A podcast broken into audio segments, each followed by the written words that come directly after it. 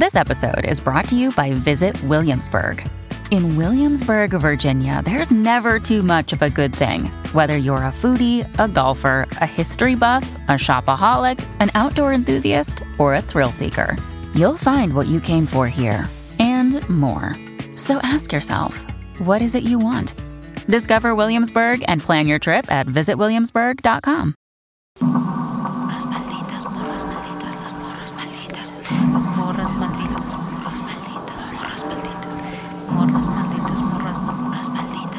Bienvenidas, bienvenides y bienvenidos al mi clan de las morras malditas. A partir de este momento abrimos la puerta a historias de vivos y muertos. Quédense con nosotras, apaguemos la luz y entremos a la noche. Ay, bueno. Morras malditas, morras malditas.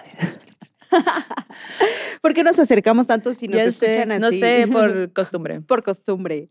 Este, pues, No- amiga, nueva temporada, nueva temporada, nuevo set. nuevo set. Pongan en los comentarios las diferencias que ustedes observan en este Andamos muy capítulo del anterior. Andamos muy, Muy. Sí. Cocker. Darks.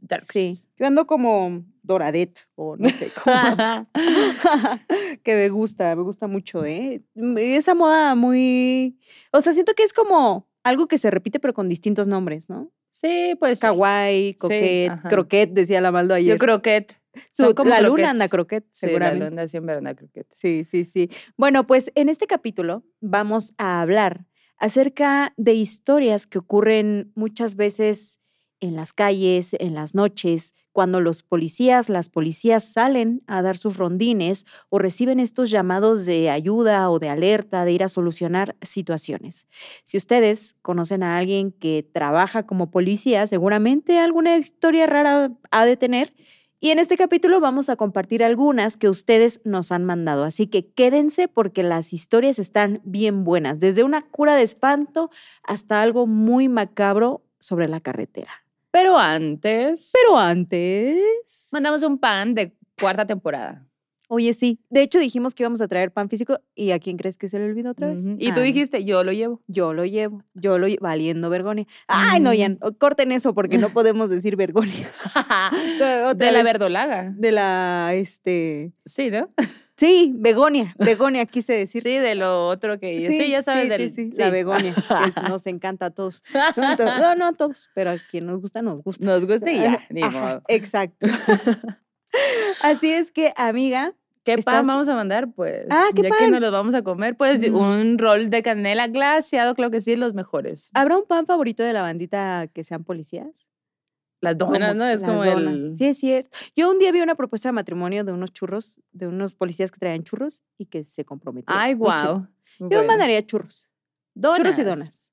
Ay, tanta azúcar. Pues, bueno, está bien. Cada quien que elija. Churros y donas vamos a mandar. Y eh, bueno, pues empecemos con las historias. Empecemos con las historias. El primer relato de esta noche nos lo manda RXXJS. Muy extraño el nombre, no me preguntes por qué, así venía en el correo y yo nomás les paso la información. Ella nos comparte que su bisabuela, Tere, era muy poderosa. Era una mujer que tenía un don. Muchas veces hemos platicado de esta bandita que ve, que escucha, que sueña. Su bisabuela tenía el don de curar. Curar de espanto, curar, o sea, como que en todos estos temas sobrenaturales, digamos que ella curaba el alma. Y su bisabuela había tenido una vida muy particular. Nos cuenta que eh, era de San Luis Potosí, pero pues cuando se separa de su esposo con sus hijos por pues problemas familiares, ella dice, no, no, no, yo no me voy a quedar aquí y que se lanza a Monterrey. Dice, allá mucha gente se iba porque buscaba mejores oportunidades de vida y mi abuela, mi bisabuela dijo, pues yo no me voy a quedar aquí a que me traten mal, me voy y chao, se acabó. Cuando llega a Monterrey, se va a una zona que se llama Guadalupe, muy cerca del Cerro de la Silla, nos Ujú. comenta, ¿no? Si, es, si hay bandita de Monterrey, por favor digan si conocen esa zona. Y lo que aquí nos enfatiza esta morra es, mi bisabuela, con todo este don que tenía llegando a esta población, pues obviamente se empezó a hacer popular entre la comunidad porque curaba. Nadie la veía como una amenaza, todos la veían como la señora que curaba al pueblo. Y por esa zona también era muy común que se hablara de brujas, de bolas de fuego, pero específicamente había un ser que atormentaba a la población en esa área.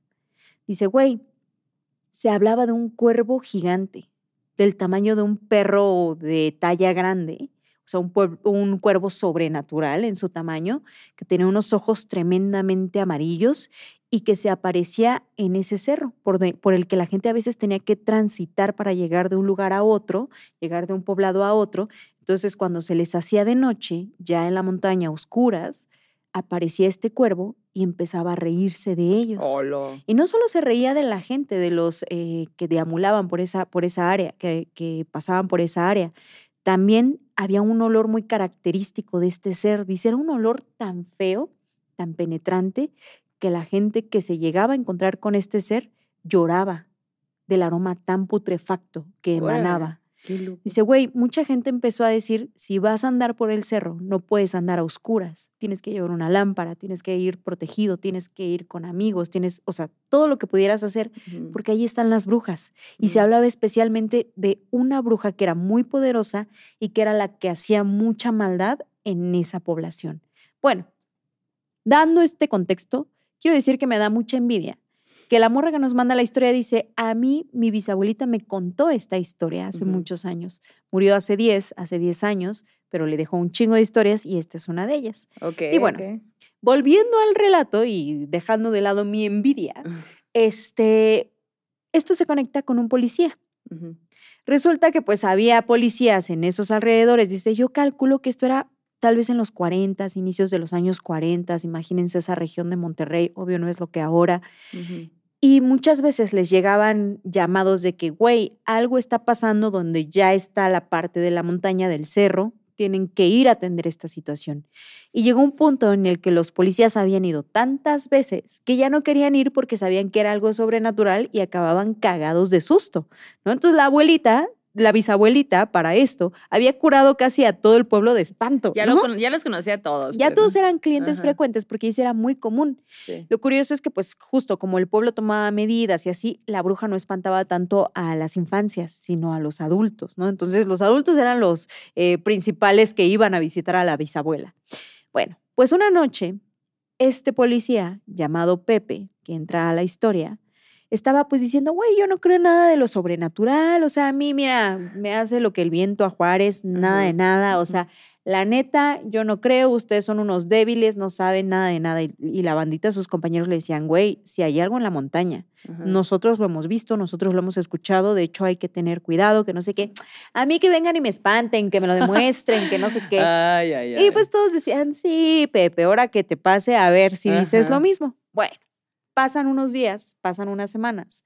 Y para esto el Pepe decía eso y trabajaba en el turno del día. Entonces él tranqui regresaba a su casa, pues ya de noche dormía en su camita, pero un día que le ponen el turno de la noche.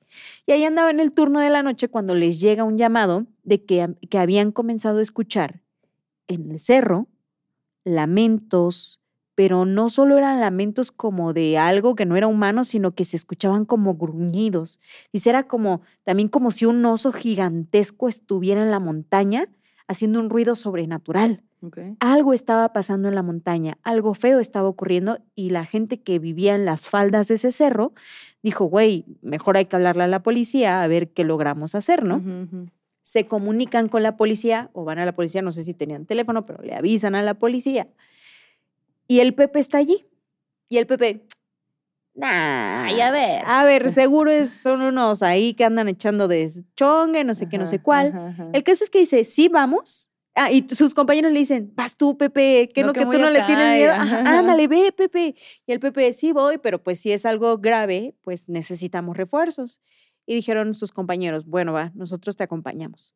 Se lanzan al cerro, al área en, el que habían, en la que habían escuchado todos estos ruidos que les habían alertado, y en cuanto llegan, todos se bajan de los carros en los que iban, empiezan a caminar por los matorrales y en efecto hay un ruido extraño, hay una vibra extraña. El frío que se siente allí es raro.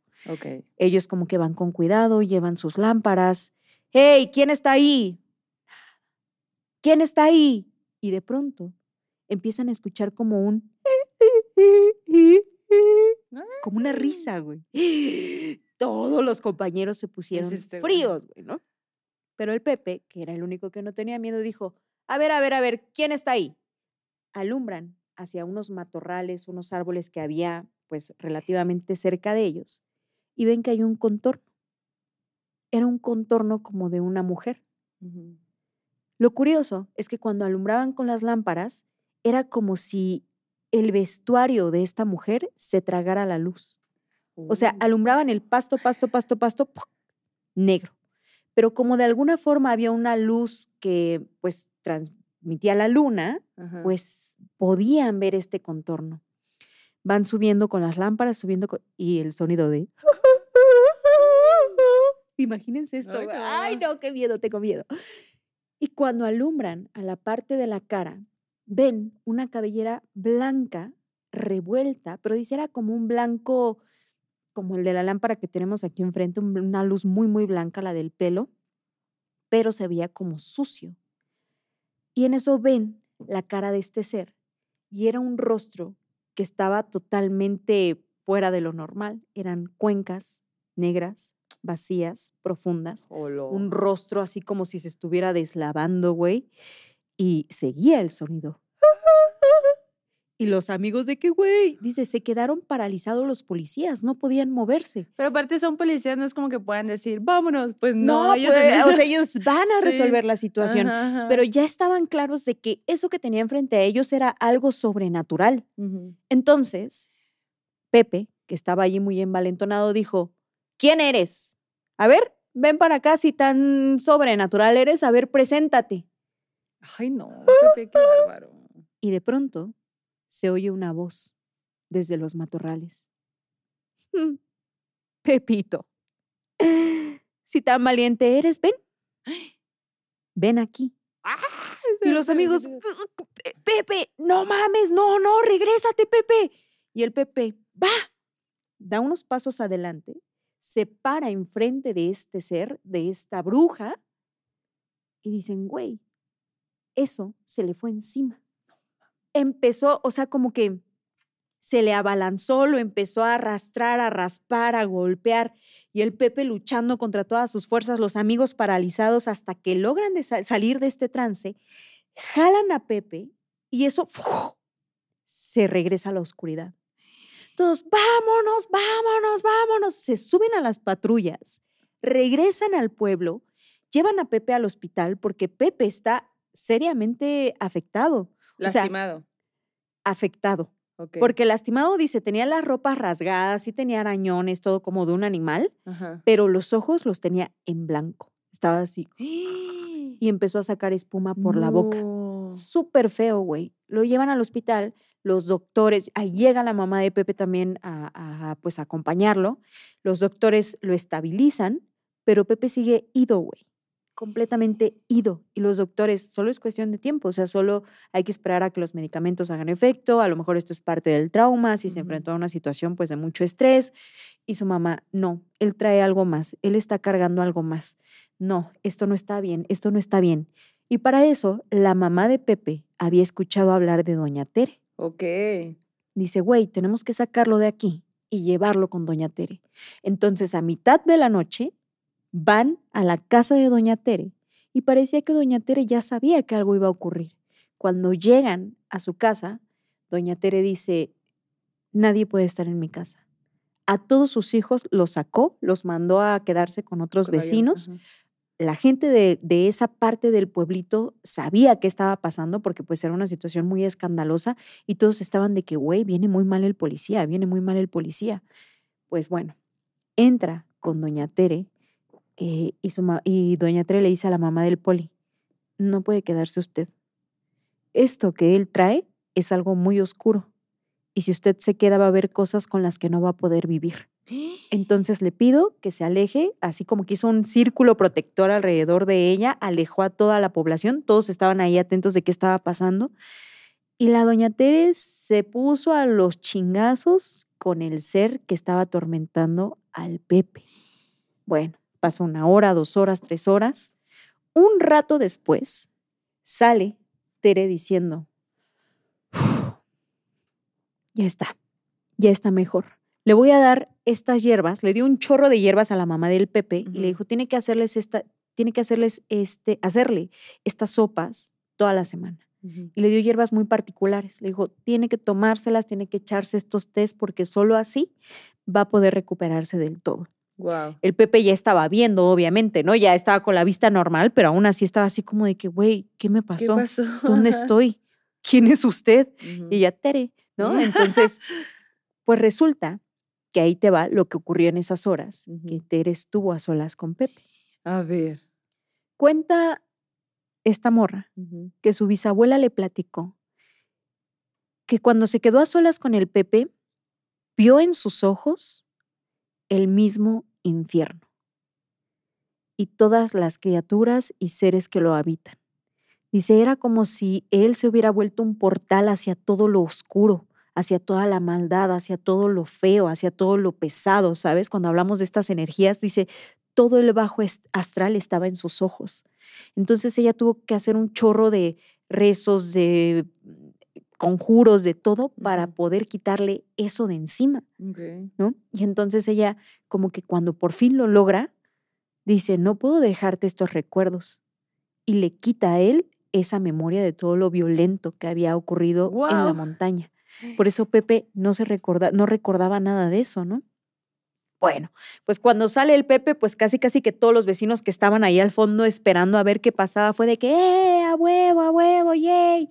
Y una cosa curiosa que nos comparte esta morra es que incluso en, en el pueblo del, en el periódico del pueblo, se hizo una noticia No mames. de la curandera que había curado de espanto al policía incrédulo. Al Pepe. Así era el titular. Ajá, algo así, ¿no? Como de que cura de espanto, ajá, cura de espanto a policía. Entonces fue un tema muy sonado en la región.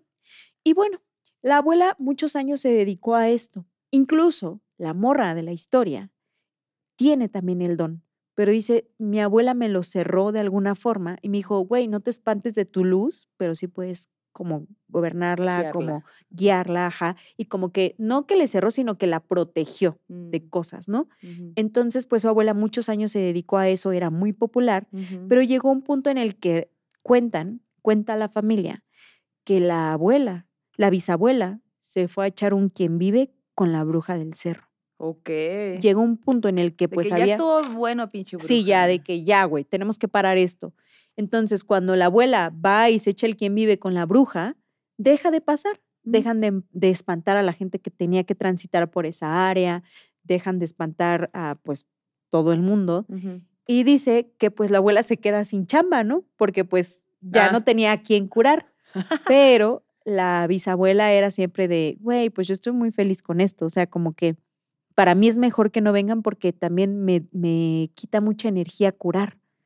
¿No? Entonces yo prefiero estar en paz, que la población esté en paz, a yo sacar un provecho Claro, de esto. Y además, otra cosa que comenta es que su bisabuela no cobraba Mm, por lo que hacía. Entonces dicen que la razón que le daba por la que no cobraba era que porque ella no lo hacía todo completamente, echaba mano de otras energías Mm, y que cuando es así, ella no tenía el permiso de cobrar por eso, Mm. ¿no? Me imagino que a lo mejor le daban fruta, algo como ah, un agradecimiento, ajá, pues, sí, ¿no? sí, sí, sí. Pero así de que son 5 mil dólares, no. Entonces, la bisabuela, pues vivió ya un poco más tranquila hacia sus últimos años, pero siempre se quedó con esta historia. Y la familia relata que estos seres de los que la bisabuela echaba mano para hacer sus curaciones, pues eran seres de luz. Entonces, una vez a esta morra le dijeron, güey, tranqui, la bisabuela con lo que siempre trabajó fueron energías chidas, Positivas, ajá. luminosas. Sí, sí, Entonces, pues ella tuvo ese don toda la vida. Y, y ella es mamá de la. Haz de cuenta que es de- su lado paterno. Ah, O sea, la conexión con esta abuela es del lado paterno, para que lo tengan claro. Y ella ya les iba a dar el árbol genealógico, pero dije, no me lo sé. Esperan, esa no es mi historia. Ajá. Pero bueno, hasta hoy ella recuerda con mucho cariño la historia de cómo su bisabuela curó a un policía de espanto. Un policía escéptico. Escéptico. que yo creo que los policías son los más, eh, como más escépticos, supongo, ¿no? o los más creen, no sé, creo que ha de haber dos polos, los que no creen nada de nada de nada y los que dicen, güey, cuidado, Cuidado, Cuidado. cuidado. ¿Ustedes qué creen? Ese ente Póngalo te ahí estás sacando.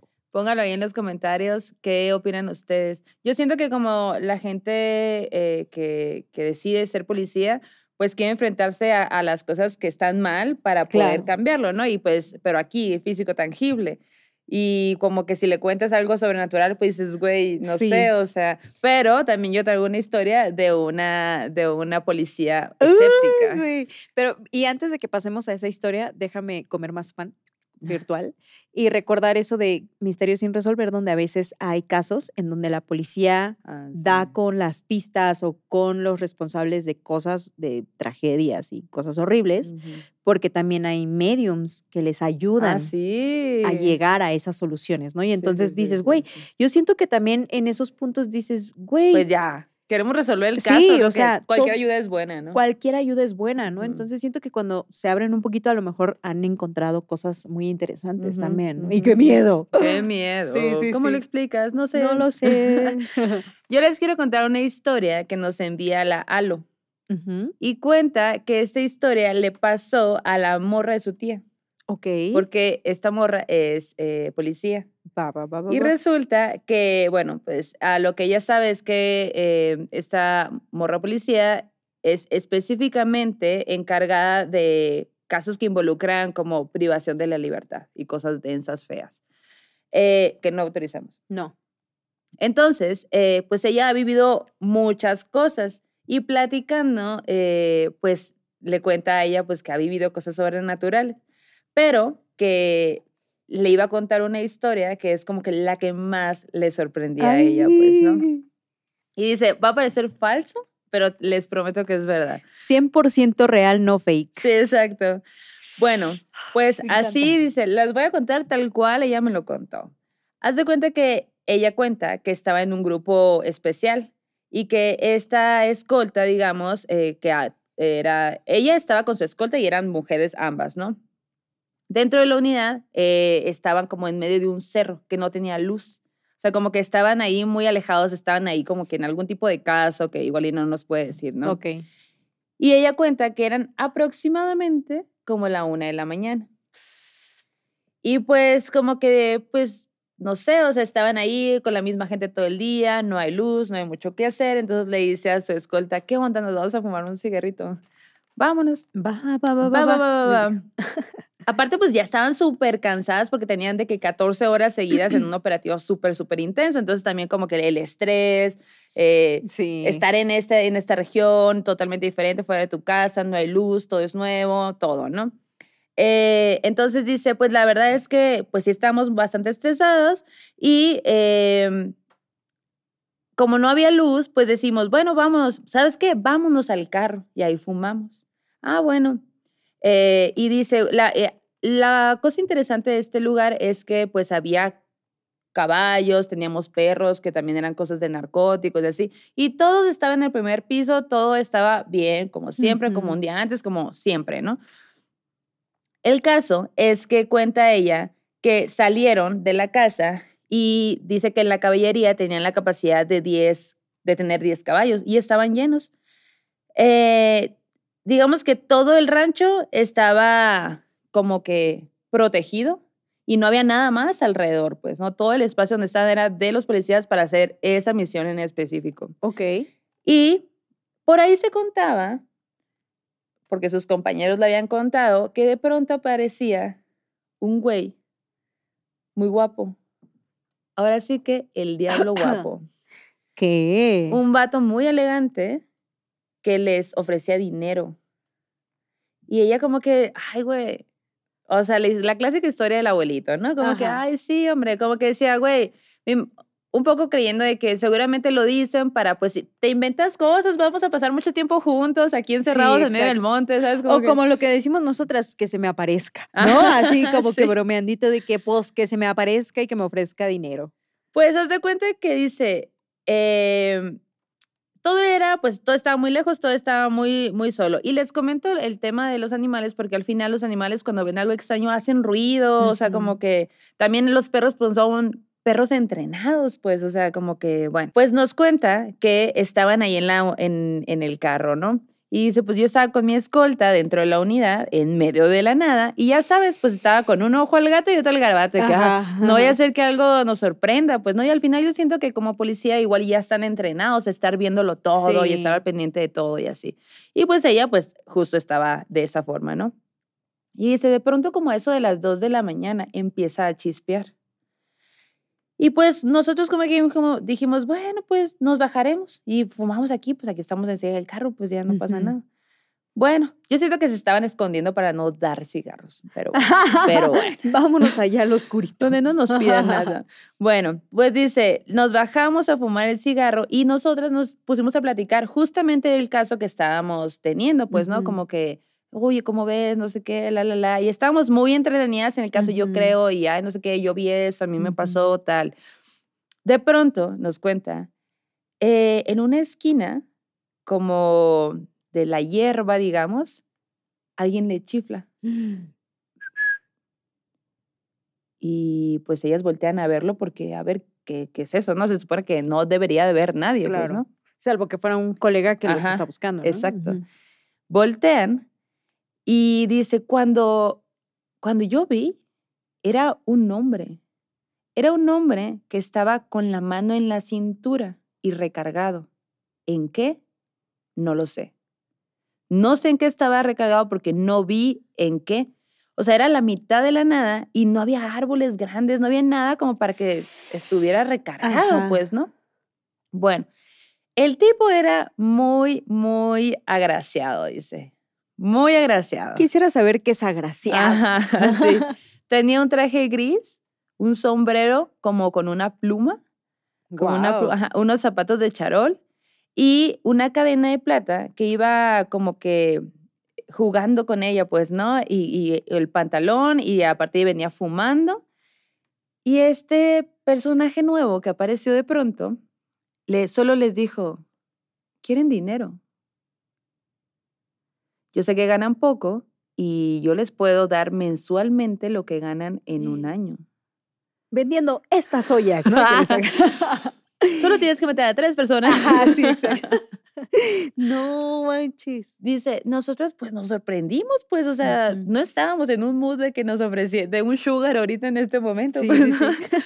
Entonces, de que, mm, no, gracias, o sea, en realidad no trabajamos por dinero, trabajamos porque nos gusta hacerlo, ¿no? Exacto. También por dinero, pero también porque nos gusta. También por el capitalismo, pero nos gusta. Exacto. Entonces, lo que cuenta ella es que cuando ellas le dijeron eso, el vato sonrió, güey. Y dice, pero aparte era tan guapo, que esa sonrisita era como de, ¡ay! ¿Qué Oli. quieren? y que el vato les dice, vale la pena. Vale la pena arriesgar la vida por personas que no conocen y que aparte jamás se los van a agradecer. Vale la pena no tener familia, ni vida social, ni disfrutar de un viaje porque no les pagan lo suficiente. No teman, no teman. O sea, lo que yo les pediré no es nada a comparación de lo que yo les puedo dar.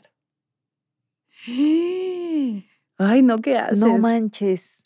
Pues ellas ya ahí se empezaron a asustar porque ahí es como una especie de amenaza, supongo, o como que lo ves como de, es que sí estás muy guapo, pero me estás diciendo cosas que, Y como que muy entrometido, ¿no? o Ajá, sea, ¿qué te demasiado como. Ajá. ajá, como que no me estés presionando. Sí, sí, sí. Bueno, a ellas le dijeron, no, no, de verdad no, gracias. El vato dice que les tiró otra sonrisita y dice, es que aparte sonría muy lindo, güey, o sea, de verdad era muy guapo y tenía mucha gracia, pues Sí. literal el diablo guapo ahí presente. Ay, no, hombre, qué ¿cómo- coraje. Y tú diciéndole que no, qué bárbaro. Aquí nosotros esperando a que aparezca. Exacto. Ay, no.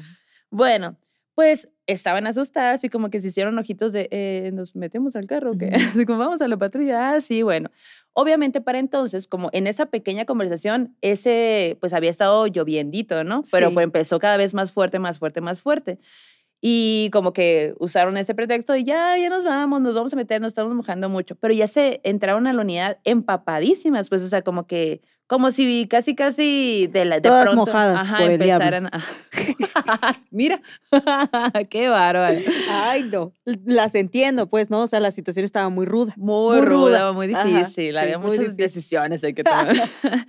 bueno, pues el caso es que la morra se sube como la conductora y quiere prender el carro y no prende, güey. Como las impresoras, cuando más quieres, güey. Ay, no, güey. Pues básicamente la unidad no quiso prender, ella lo intentó y lo volvió a intentar y lo volvió a intentar y no quiso prender la unidad, güey. Es como si tal cual se hubiera quedado sin luz, así sin más. a pesar de que manches. hacía, minutos estaba, o sea, habían llegado en ella. Pues, Y el ¿no? hombre se quedó ahí, o sea, como que ellas se despidieron y el hombre se Pues fue, ellas no voltearon a ver qué pedo. Dijeron, Ok, "Bye", ok. y se metieron. "Adiós, no quiero que me convences de nada. Ajá. Entonces, pues lo que decidieron fue un, güey, ¿qué pedo? Lo, o sea, lo primero que hicieron fue poner los seguros manualmente porque pues no prendía el carro, o sea, no había forma de que poderlos prender, ¿no? Eh, y dice, como corría, la, o sea, como corría el tiempo, la lluvia caía cada vez más intensa, más intensa, más No intensa. manches. Y eso hacía también, a la par, que hiciera frío. Entonces, se quedaron, ellas estaban de que impactadas viendo enfrente de la camioneta, como un poquito en shock de, güey, ¿qué está pasando? Ni siquiera se voltean a ver, es como de, ¿qué, está, ¿qué pasó, güey? O sea, ¿qué, ¿qué pedo? Y en ese momento, o sea, mientras ellas veían al frente del tablero de la camioneta, escuchan un golpe súper fuerte como si fuera un disparo. Y pocos segundos después del estallido, un caballo totalmente blanco, mucho más grande que la, que la camioneta. No un- mames. Unos dos metros, nos cuenta, dos metros y medio aproximadamente. El rostro lo tenía lleno de sangre. Y no tenía ojos, güey. No mames. No tenía ninguno de los dos ojos, o sea, totalmente así rarísimo. Este caballo se puso justamente enfrente de la unidad y en ese momento eh, yo estaba tratando de arrancarle, decía, ¿qué es esto, güey? ¿Qué es esto? Lo estaba tratando de, a- de arrancar y no podía. Nosotras, cuando ya, pues un poco nos estábamos asustando cada vez más, empezamos a gritar de, de, pues de la sorpresa y todo. Y lo que pasa es que el caballo pone sus dos patas así delanteras enfrente del coche, del cofre y lo empieza a golpear. No mames, güey. Güey, no. En repetidas ocasiones. Imagínate así, todo rojo, sin ojos, así pegando el La ta, ta, ta, lluvia, la güey, lluvia, el frío, ellas gritando, ¿qué estoy viendo? ¿Qué estoy viendo? ¿Sabes? O sea, ¿qué es esto, no? Estaban muertas de miedo. El, este hombre guapo que les había ofrecido antes dinero, se acercó al caballo y se subió al caballo. Y dice, de la nada, arrancó, se fue, se fue. Y conforme se iba yendo, la lluvia, casi, casi, como si hubieran cerrado el agua, o sea, como si hubieran cerrado la llave del agua. ¡prup! En cuanto el, este ser se fue, la lluvia cesó. Despuésito de eso, ya no volvieron a regresar ahí por meses, ya no quisieron agarrar ese, ese lugar, ese servicio o esa, ese caso, digamos. Y a partir de ahí, pues también ella le empezaron a, pasar otras cosas sobrenaturales y ella se volvió mucho más creyente de, de este tipo de seres, pues. Qué denso, güey. Esa cara, güey, ese, ese caballo, ay no. Y aparte me imagino totalmente al ser, a- al diablo guapo. Me lo imagino. Yo así. ahorita buscando acá de Pachuco, porque así como lo describes con el sombrero, la La plumita, pluma, los zapatos, ¿no? Como que sí te da toda la impresión de que, Es un, ajá. ¿no? Pero como que él, eh, ella lo, lo describe como, sí, como un poco pachuco, pero un- o como que una onda como muy, digamos, elegante. El pachuco igual es un poco más suelto, quizá. Sí. A mí me parece súper elegante el Pachuco. No estoy diciendo que no lo sea, simplemente Pero siento que son, son más sueltos, Ok. ¿no? Pantalones más aguados y cosas así, porque sí, porque los pachucos traen saco. Sí, entonces sí, yo yo, me imagino ah. por la descripción que ella da, como que era un vato súper así, clean línea, no sé qué, ¿no? Wow. Y, y, pues me da risa que dijera, güey, es que yo recuerdo que era de verdad Sí. muy guapo, pues, ¿no? O sea, como que tenía una ondita que te llamaba la atención y que, y que pues justamente por eso hubiera sido fácil caer. pues, Claro. ¿no? Güey, y qué loca la circunstancia de oscuridad, una zona que no es como, eh, no sé, centro de la Ciudad de México. Claro, pues, y era ¿no? una zona en conflicto aparte, por eso estaban ahí los policías. Exacto, ¿no? Y la cosa esta que, que dice ella, güey, los perros, eh, los perros entrenados que nos conocen, saben, o sea, no, no, es como si nadie hubiera aparecido. Pues cuando, Ajá. un- cuando aparece alguien y hay un perro entrenado, en chinga te va a querer ir a oler o va a querer ir a ver quién eres, pues, ¿no? Y en este caso no fue así. Güey. Mira, me dio mucha risa al principio y mucho miedo al final. es que cuando dijeron, dijeron que era guapo, eras como que, "Uh", y luego ya Y después, luego "Oh, la- no". el caballo, güey. El las caballo sí, la patas, neta, sí. eso de que estuviera golpeando, porque aparte un caballo así, pues sí te puede Sí, va a hacer daño. hacer pues, ¿no? bastante daño. Qué miedo. Quisiera saber cómo quedó el carro después de eso. ¿Cuánto les costó y qué Y les habrán ajá, dicho? justo, el- pues no, pues tendría que tener las patitas marcadas. Y cuando Sí. fueron con sus compañeros, pues sus compañeros le dijeron, güey, pues ya les habíamos platicado de que se aparecía este carnal y que ofrecía esto cambio de tu alma. Y ellas, ¿cómo que cambio de tu Ya les habíamos dicho, pero pues justo cuando te cuentan algo y no tienes Claro. un interés o como que no lo crees, pues igual y no prestas tanta atención. Y en esta ocasión, pues, les fue a pasar Qué crazy. Fíjate que estaba reflexionando ahorita sobre tu historia y decía, ¿será que en el infierno se crearon estos negocios piramidales de si me traes tres almas puede que te vayas al cielo? Imagínate, pues sí suena muy del demonio. Sí, parece que esos negocios salieron del infierno, ¿eh? La verdad, ahora que lo dices. A lo mejor les iba a decir, si me consiguen tres almas, les pago acá Les una buena lana, una buena lana, ¿no? Y así Sí. ta, ta, ta. Bueno, quién sabe. Pero nunca llegaron a preguntar qué quería acá. Nunca. Imagínate. O sí, no nos lo Oh, contaron. ajá, ajá, ajá. Dicen que tiene una mansión ahorita la morra. ¿eh? Ah, No- ah, no es claro, cierto. sí. Mando esto desde mi mansión en, no sé, Bali. Santa Mónica, en Bali. ¿no? Ay, no. Bueno, la siguiente historia nos la manda Nanis Gines y ella ya nos ha mandado historias antes, pero esta es de policías. Y cuenta que su mamá fue policía. Bueno, se dedicó a eso toda la vida.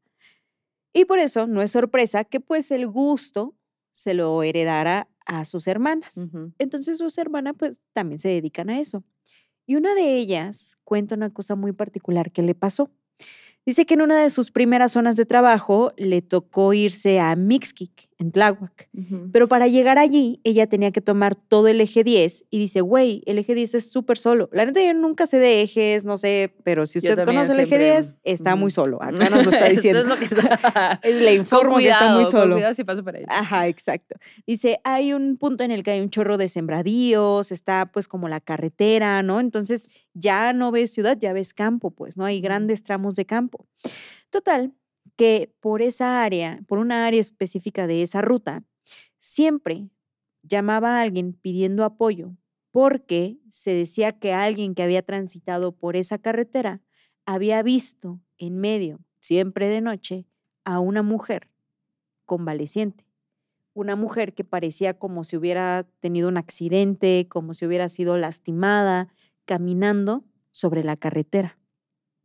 Bueno, pues cuando llamaban las personas a la policía, y entiendo también que de pronto algunos dijeran, híjole, ¿qué tal que es algo más o así? Mejor llamo en chinga, yo sigo mi ruta. O sea, como que a lo mejor había unos que se detenían, pero aquí la historia es de los que no se detenían y hablaban a la policía para que fueran a auxiliar a esta persona.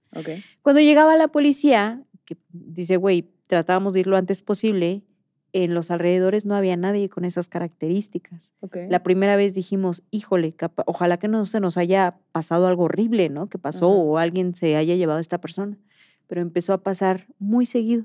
Y las características de la mujer que daban, que, que veían andar por la carretera eran las mismas. Misma ropa, mismo pelo, mismas heridas, ¿no? Como que la descripción siempre era lo mismo. Y llegó un punto en el que dijeron, güey, esto no es algo vivo. Esto es algo sobrenatural. Mm. Entonces, entre los policías de pues el área de esta morra, eh, se comentaba de esa historia, ¿no? Y decían, güey, es que cuando vas neta no hay nada y se siente la vibra, güey, está bien feo, que no sé qué.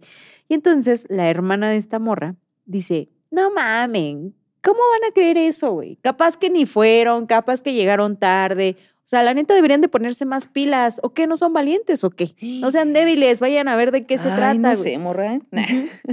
Porque dice, llegó un punto en el que ya ni querían ir a ver, pues, ¿no? Y era así como de que, güey, otra vez, otra vez, otra vez están hablando de la golpeada de la carretera. Y yo, güey, qué pedo. Bueno, pues resulta y resalta que una de esas muchas veces le toca a esta morra atender una llamada de alguien que dice, hay una mujer herida en la carretera, necesita ayuda, por favor vengan, no sé qué pasó, no sé cuál sea el contexto. Pues la morra se sube a la patrulla, se va con su colega, llegan, güey, al lugar de los hechos y dice, ella en el camino iba diciendo, ahora sí les voy a demostrar que aquí sí está pasando algo y a lo mejor es otro pedo, no sé qué, no sé cuál, iba bien en así, ¿no? Llega hasta el lugar de los hechos con su compañero, se detienen en la patrulla, pero hay algo que hace que no bajen inmediatamente del auto que llevaban. De hecho, y se llevaban como una tipo camioneta que tenía la cajuelita atrás, Ok. ¿no? ¿Ves donde luego suben gente? Una de esas. Ellos Nunca he estado ahí yo. Nunca, nunca. El Yesini yo vi que una vez estuvo Ah, en sí, una sí. bueno, el caso es que se, se estacionan y antes de bajar ella como que se queda en silencio.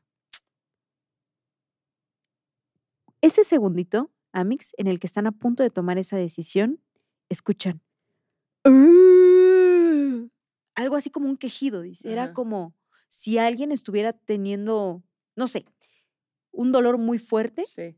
pero al mismo tiempo el lamento que escuchamos no era algo vivo. Dice, güey, yo lo supe en ese momento, o sea, su hermana le cuenta, yo lo supe, mi compañero lo supo. Quisimos hacer este gesto como para voltear, porque dice, lo que escuchamos estaba en el carro, estaba arriba, era como si se hubiera subido a la cajuela, a la parte de atrás. ¿no? Entonces, eh, dice que hacen esto, los dos se ven y el otro, no, güey, esto no está vivo Mm. vámonos. Y otra vez se lamentó, "Ah", güey, pero así horrible, horrible, horrible. Dice, Ajá. güey, si yo hubiera sabido que era una persona, me bajo en chinga y atiendo el caso. No era Claro. algo vivo. Nos fuimos de que patitas, ¿pa' qué las quiero, güey? Pues esa fue su experiencia con este ser de la carretera. Dice, hasta Órale. ahí fue que esta morra, que mi hermana creyó que había algo sobrenatural en ese tramo. Ahora, seguramente en el pasado ocurrió algo muy terrible, ¿no? Que, que, qué doloroso que haya un alma en pena así, ¿no? ¿Cuál fue el destino de esta mujer? ¿Qué le pasó? ¿Qué le hicieron? ¿No? Y qué chido también que si tú ves algo, pues puedas hacer algo al respecto, ¿no? Si van a la carretera y ven algo, pues háblenle a la policía o si ven posibilidades de socorrer, pues también está chido eso, pues, ¿no? Pero bueno, el caso es que pasa esta situación y tiempito después, uno de sus jefes, cuando ella acababa turno, que era en la tarde-noche, la empezó a esperar. Dice, eh, el jefe vivía eh, a las afueras de la ciudad y a ella siempre le daba un aventón en la autopista México-Puebla porque había un punto en el que a esta morra le quedaba más cerca a su casa, ¿no? Entonces, del área en la que trabajaban.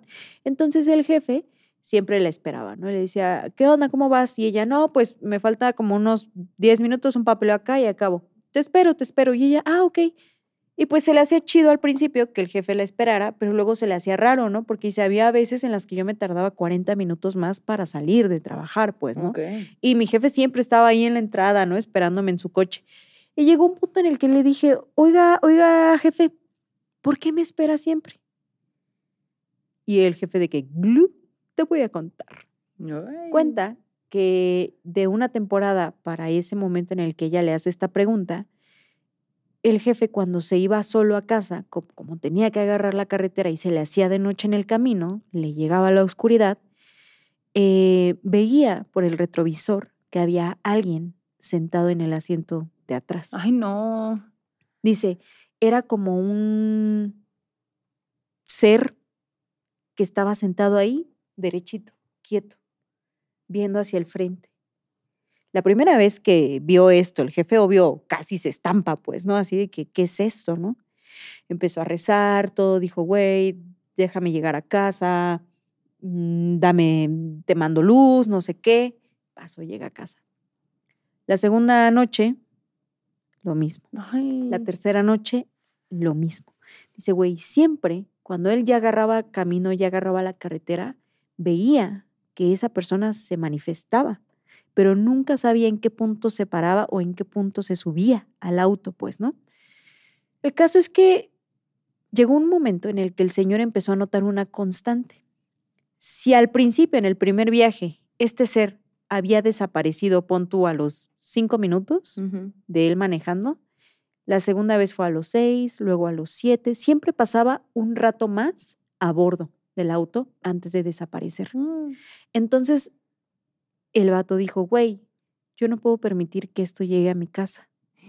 ¿qué puedo hacer para que esto no llegue a mi casa? Tengo mi esposa, tengo mis hijos. Sí, sí, sí, sí. Y se le ocurrió darle raite a la gente, ¿no? Entonces, cuando él iba con un acompañante, pues eso no estaba en la parte de atrás, pues, ¿no?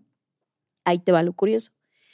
Otra cosa que identificó es que cuando él viajaba con hombres, eso estaba en el, ati- en el asiento de atrás, pero cuando viajaba con mujeres, no se manifestaba.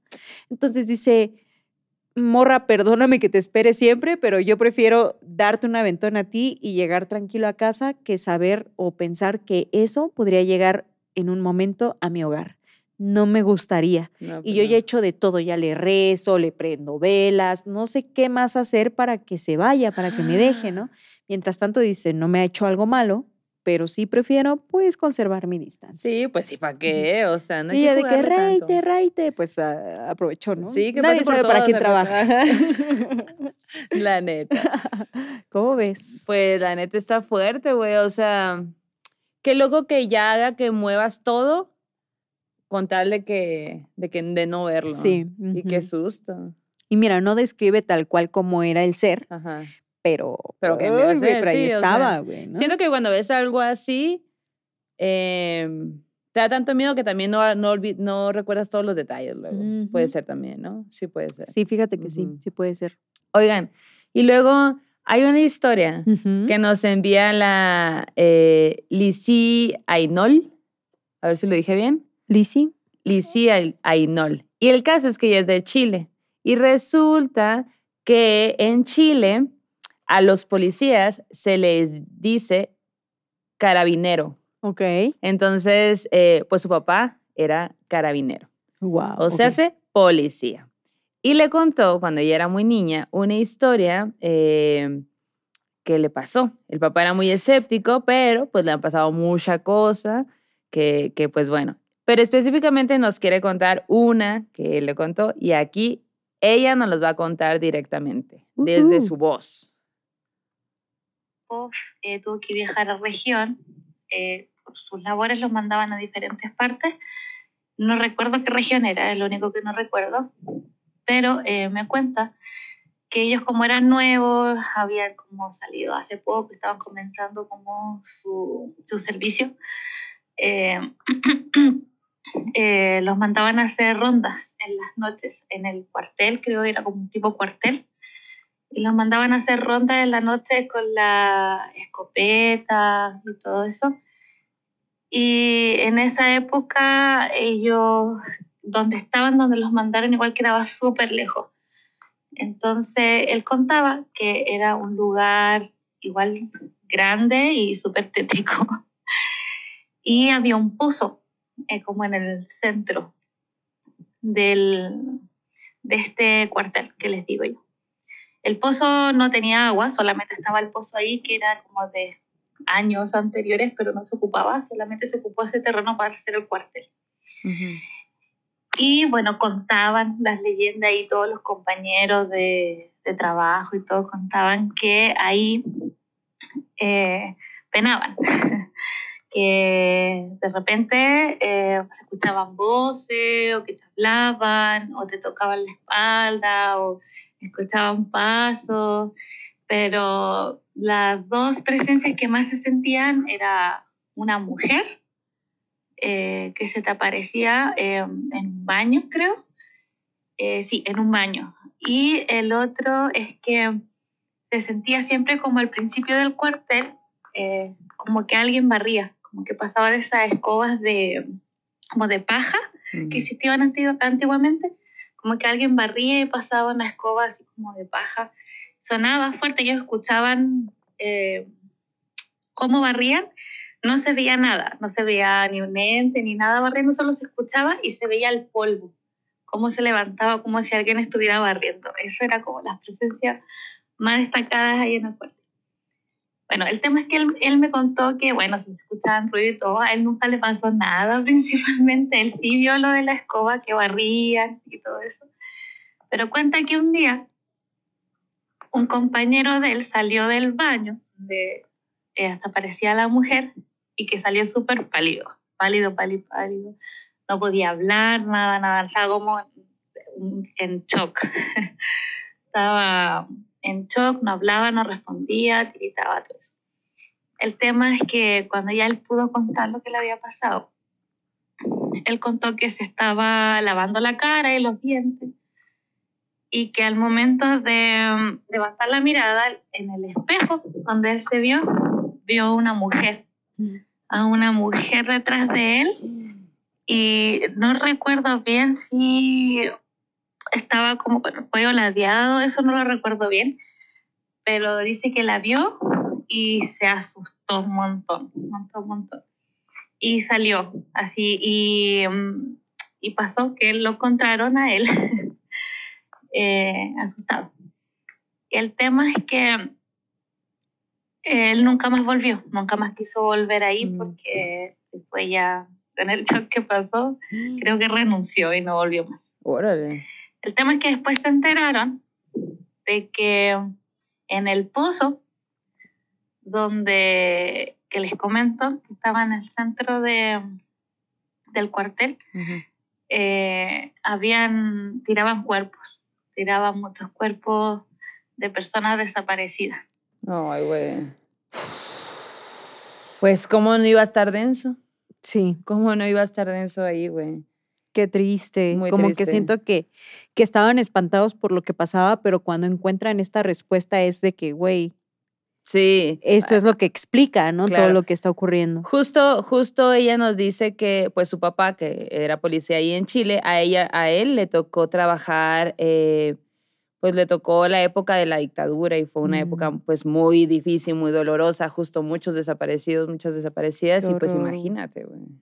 Changos. Pues muchas gracias por mandarnos este relato. Vámonos al terror en corto, que es otro audio que nos manda Betsabe Mendoza. Ella nos mandó dos historias, güey, bien densas Uy, que le ocurrieron a su papá, que también era policía. Ajá. Entonces, vamos a pasar una de ellas. La otra, no sé si ya la habrán escuchado el lunes o la escucharán en la segunda parte de estas historias, porque, güey, está bien cabrona la historia.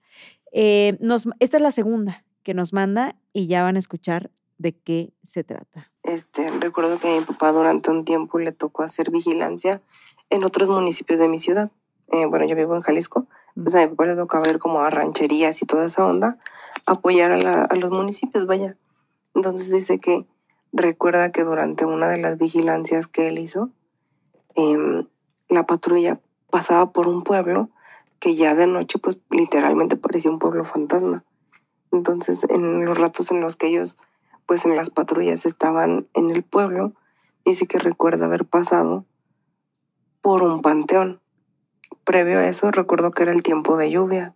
Entonces, dice que hubieron muchos deslaves y pues también fue la razón del apoyo que dieron a los pueblos.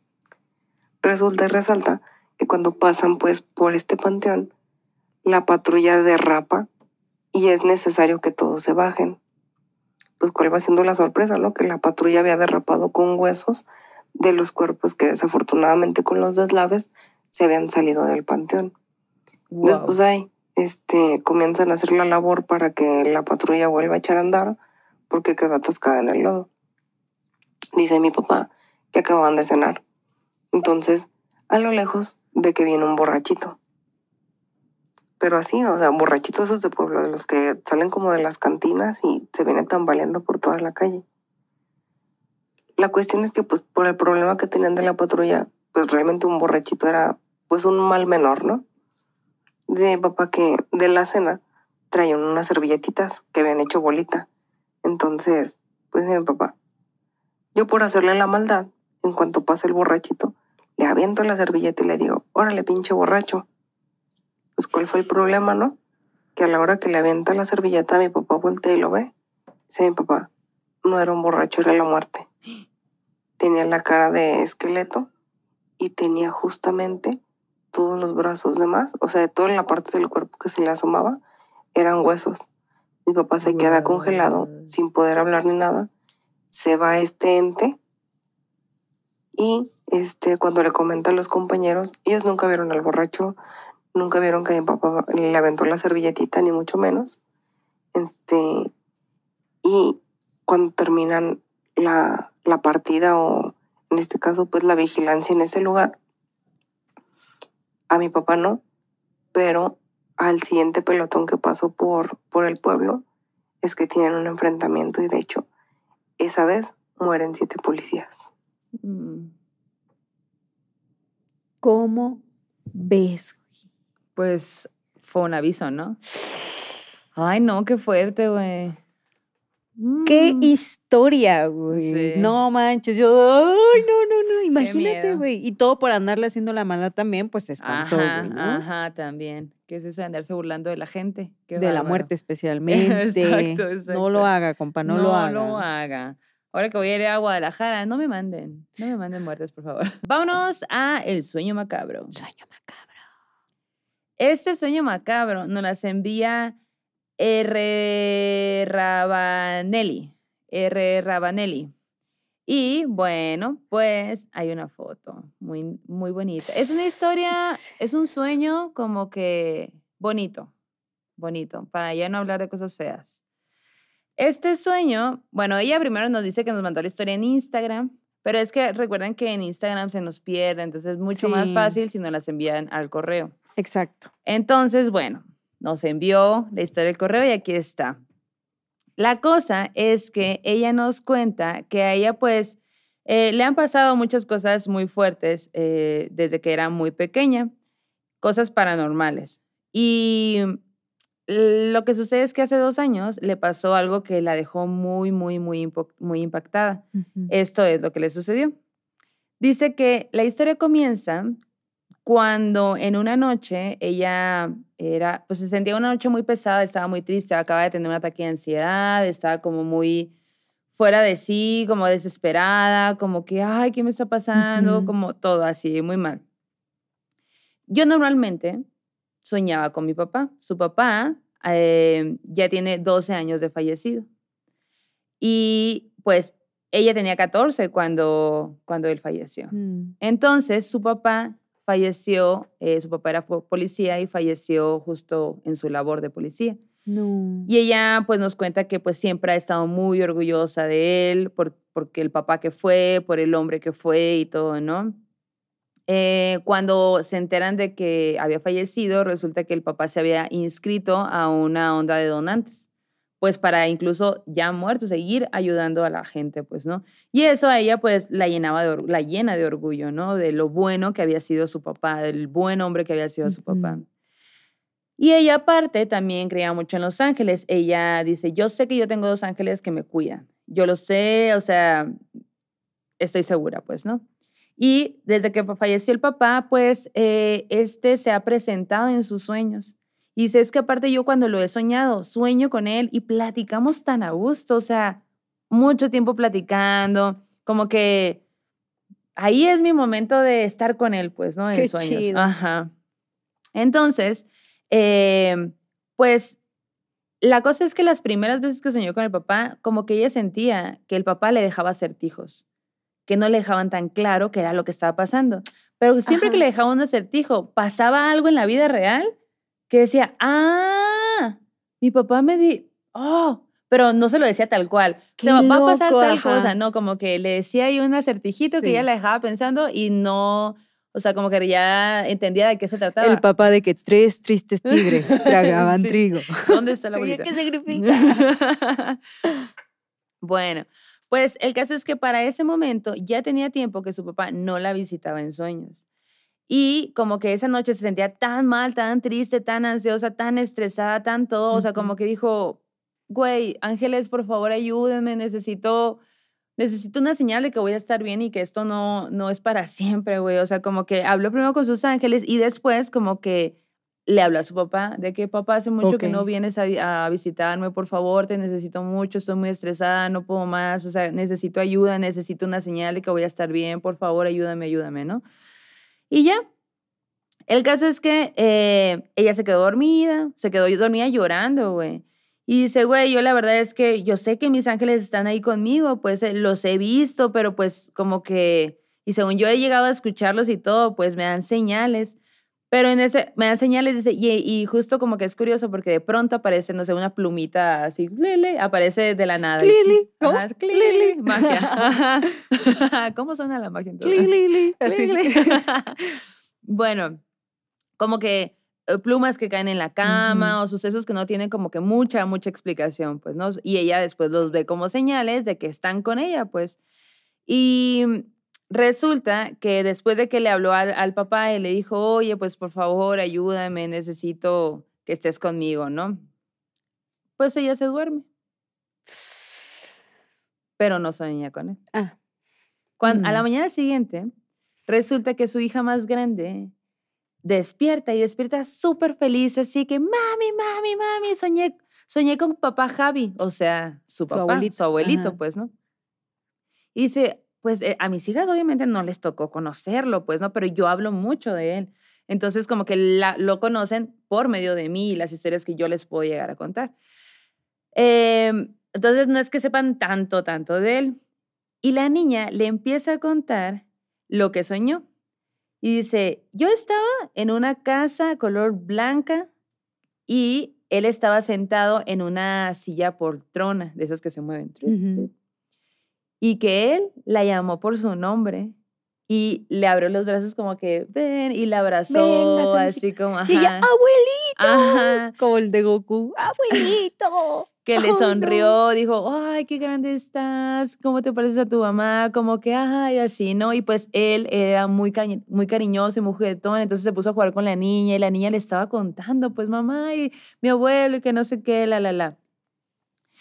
Eh, y ya, pues, ¿no? Dice que, que, que pues mientras le contaba, pues ella sintió muy bonito, pues, ¿no? Como que, como que ella decía, ¿verdad que sí? ¿Verdad que mi abuelito vino a visitarnos? ¿Verdad? ¿Verdad? Porque la niña lo, lo había soñado tan real que Sí. pensaba que de verdad había pasado, pues, ¿no?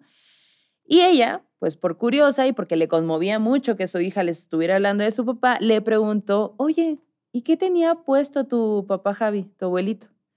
Y la niña le dice, ah, pues traía una camisa, eh, no traía camisa, solo traía un short de mezclilla y unos guaraches. Y cuando le dijo eso, a ella le dieron muchísimas ganas de llorar, porque cuando él vivían en su casa, siempre iba, se vestía igual para sentarse en la poltrona a ver así a la gente El pasar, mundo. pues, ¿no? Pues a ella le dio muchísima, como, güey, muchísimo sentimiento de si viniste, o sea, no viniste conmigo, pero viniste a visitar a mi hija, gracias, pues, o sea, entonces esto es la señal de que a lo mejor, pues, voy a estar bien, ¿no? Dice que transcurrió el día eh, y ya, pues, ¿no? Que en la tarde ella tiene un perrito que es muy travieso, que se llama Sirius. Sirius El Black. Sirius. El Sirius Black. y ya, pues ella estaba ahí en su cuarto y no sé qué, y de pronto escucha que su hija le dice, mami, mami, Sirius te está comiendo papel. Ay, pinche Ay, no. Sirius. Y que voltea y dice, ay, ¿qué es eso? Que no sé qué, se lo quita y el Sirius se le queda viendo. ¿Qué te pasa? Y ella regañando, ¿por qué tú no debes de comer pa- eh, papel y que no sé qué, bla, bla, bla? Por un lado, como que volteaba a ver alrededor y decía, estábamos en el cuarto encerradas porque había aire. Entonces, literal, mi hija, la el perrito y yo estábamos ahí en el cuarto. No había hojas sueltas, no era un libro, eran hojas sueltas. Entonces, mi hija no estaba ocupando, no estaba dibujando, o sea, como que de dónde salieron, pues, pero ella seguía regañando al perrito, como que una parte de ella decía, qué raro, esas hojas de dónde salieron, pero Sí. qué mal, Sirius, ¿por qué te comes la, la- el papel, no? Y ya, dice que cuando, cuando estaba ahí regañando al, al perrito, de que ya lo voy a tirar y que no sé qué, que le dice, ya lo voy a tirar. Y en ese momento, el perrito, güey, le pone una de sus patitas en su pie y la sigue viendo. Y ella como que se saca de onda y dice, ¿qué te pasa? No, sí las voy a tirar, o sea, como que un poco ya pues, regañando, ¿no? jugando, de que, que, qué raro, ¿no? ¿Por qué me pisas? Y cu- cuando vuelve a decir la voy a tirar, Regañándole, mi chiquito. ¿qué te pasa? Sí. Ya cuando, cuando dijo otra vez, las voy a tirar, le pone la otra patita en su otro pie y ella se queda de que, ¿qué te pasa? Y cuando abre, güey, cuando abre la hoja, lee lo que dice y comienza a llorar. ¿Y qué decía? Espérate. Güey, ay, a ver. El caso es que, eh, o sea, ella empieza a llorar, eran cuatro hojas y en las cuatro hojas había un texto escrito a mano y en las cuatro decía lo mismo. Entonces, era una, como unas palabras que a ella le llegó porque ella sentía que eran para ella, pues. Y lo primero que hace fue marcarle a su mamá y le dice, mamá, ¿tú escribiste, tú viniste a la casa y escribiste algo en hojas blancas? No, ¿por qué? Y ya le cuenta, Y luego le dice, no, a ver, mándame una foto. Pues le manda una foto. Y se, lo, se la manda a la mamá. Y dice, no es mi letra. Porque aparte ella decía, es que yo sabía que esa no era la letra de mi mamá, pero es que nadie más viene a mi casa. Y mi hija no, o sea, no, no es, no, pues no, ella no, no es, pues, ¿no? Y la mamá le dice, esa es la letra de tu papá. Y ese es, la, ese es el texto, ahí va la foto de lo que decía eh, las hojas. ¿Puedes leérnoslo para, para que la gente que nos escucha en Spotify, que digo, vengan a ver el texto, Sí. pero para saber qué decía? ¡Qué fuerte! Está muy fuerte. La carta dice, Dios mío, dame fuerzas. Quiero salir adelante. No te apartes de mi lado. Quiero caminar, quiero cambiar con mi vida. No te alejes, por favor. Eres esa luz divina que cura mi dolor. Quiero que estés junto a mí por el resto de mi vida. Ilumina mi camino y perdona. Perdona a este pecador. Vámonos juntos, todos juntos. Alabemos al Creador, todas las almas de este mundo. Aventurémonos con amor, esta fe que yo te tengo, nunca la quiero perder, pues eres ese Dios divino que nos da el amanecer. Y está Mm, escrita las cuatro veces en ¡Qué cada hoja. fuerte, Qué güey! loco, ¿no? Y aparte habían pasado 14 años de que había fallecido. Y ella decía, ¿de dónde la sacó, güey? Si yo vivo aquí, yo Sí. sé dónde está todo. Pero además como que eso, o sea, habría sido un poco como lo que ella necesitaba en ese momento, pues, ¿no? A lo Sí. mejor como un, no sé, un impulso, Sí. un- la señal de... Pero qué güey, bonito, ¿no? Sí, Encontrarte una carta qué así. bonito, Mm. qué bello. Te mandamos un Mm. abrazo. bueno, y en el art terror.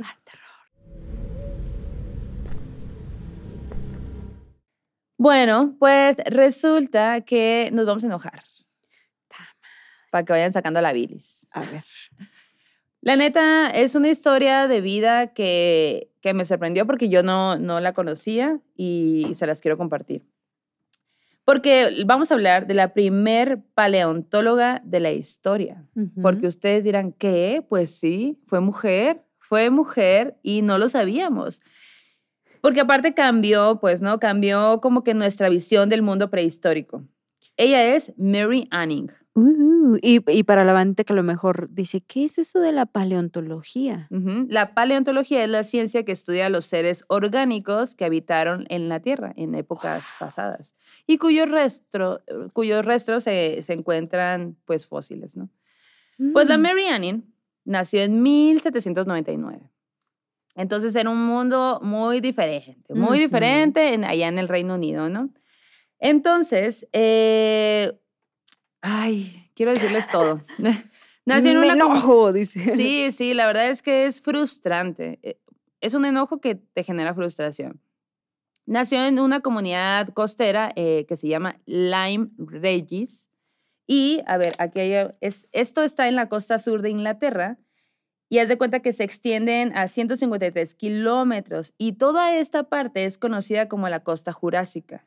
Porque ahí han encontrado una cantidad enorme de fósiles eh, a lo largo de la historia. De hecho, eh, ahora, actualmente es patrimonio de la humanidad, por lo menos. Órale. Porque, pues, güey, hay, hay todo, ¿no? Pues ella nació ahí, fíjate tú.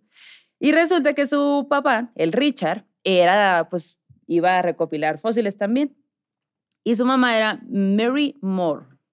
Bueno, pues ellos de chiquita, hay mucha tragedia en su familia. Los papás se casan, tienen eh, varios hijos, Ujú. pero eh, corren con la suerte, con la mala suerte de que fallecieron, pues prematuros, o sea, siempre hay una muerte muy trágica. Entonces, de todos los hijos, solamente pues vive ella y, y su hermano, un hermano. De hecho, a ella le ponen el nombre de una de las primeras hijas que había fallecido antes. ¿no? ok. Y em, pues cuando ella era muy bebe- bebecita, a los 15 meses de edad, justamente, resulta que alguien la estaba cuidando, una vecina la estaba cuidando. Y estaba ahí en la, chor- en la chorcha, ahí con sus compis, y ella la estaba cuidando, estaban debajo de un árbol y que les cae un rayo. No güey. mames. Un rayo. Toda la gente que estaba ahí murió, menos ella. Y se cuenta que el doctor que la atendió, o sea, que, que la vio y todo, después de, porque obviamente fue un caso muy sonado, dijo, esto, o sea, que esta bebé esté viva es un verdadero milagro, o sea, no hay otra explicación, pues, ¿no? Y a partir de ahí, ella va creciendo, pero ella es una niña muy viva, pues, ¿no? Papá, quiero ir para acá, no es que, la, la, y qué es eso, y qué es eso, como muy preguntando, le gusta mucho leer, le gusta mucho conocer, le, es una persona muy así, muy, ah. Y toda la gente de la comunidad decía, ay, pues es que es así porque vivió del rayo, ¿no? Como que era una cosa ahí que... que le quedó mucha energía. Le quedó mucha energía, tiene mucha, ajá, es muy viva. Bueno, pues eh, obviamente en ese tiempo, por ser mujer, no tenía acceso a la educación, pero ella pues eh, no se limitó con eso, o sea, como dijo, ya, yo me voy a poner a estudiar igual, no me importa, sácate un libro, papá, claro que sí.